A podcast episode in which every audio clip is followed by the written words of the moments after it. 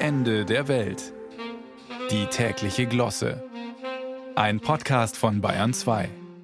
Was haben Chips, Krümel, Kleingeld und millionenschwere Testamente gemeinsam?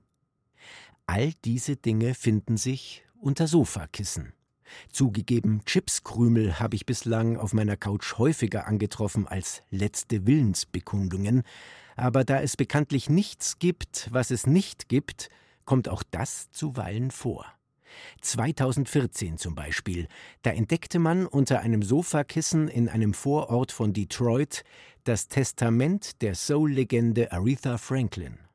Bis zuletzt haben sich die Erben darüber gestritten, ob ein derart profan verwahrter Wille wirklich ernst gemeint sein kann. Nun hat ein Gericht entschieden, ja, er kann. Und dieses Urteil ist ein Weckruf für uns alle. Werfen Sie öfter mal einen Blick unter die Kissen.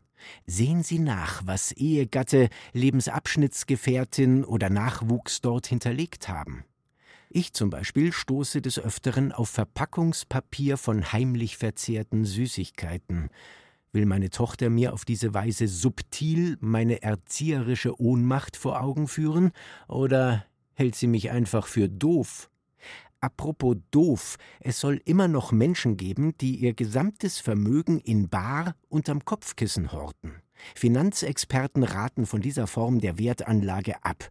Aber bedenken Sie, so ein handelsübliches Federbett verlangt wenigstens keine Negativzinsen. Da bietet das Kopfkissen insgesamt gesehen doch eine lukrativere Verzinsung als so manche Bank. Manchmal schüttet so ein Kopfkissen auch eine saftige Dividende aus.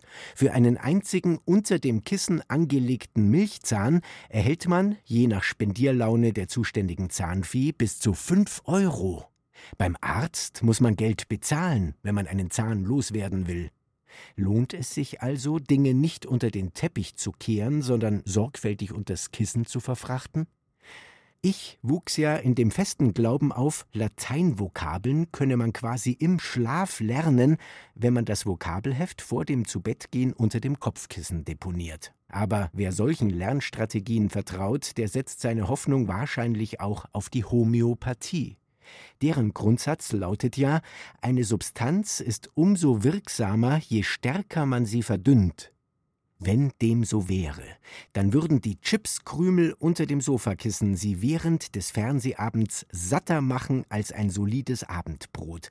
Und das Testament unter dem Kissen daneben würde eine umso größere Erbschaft in Aussicht stellen, je kleiner es geschrieben ist. Wie gesagt, es gibt nichts, was es nicht gibt.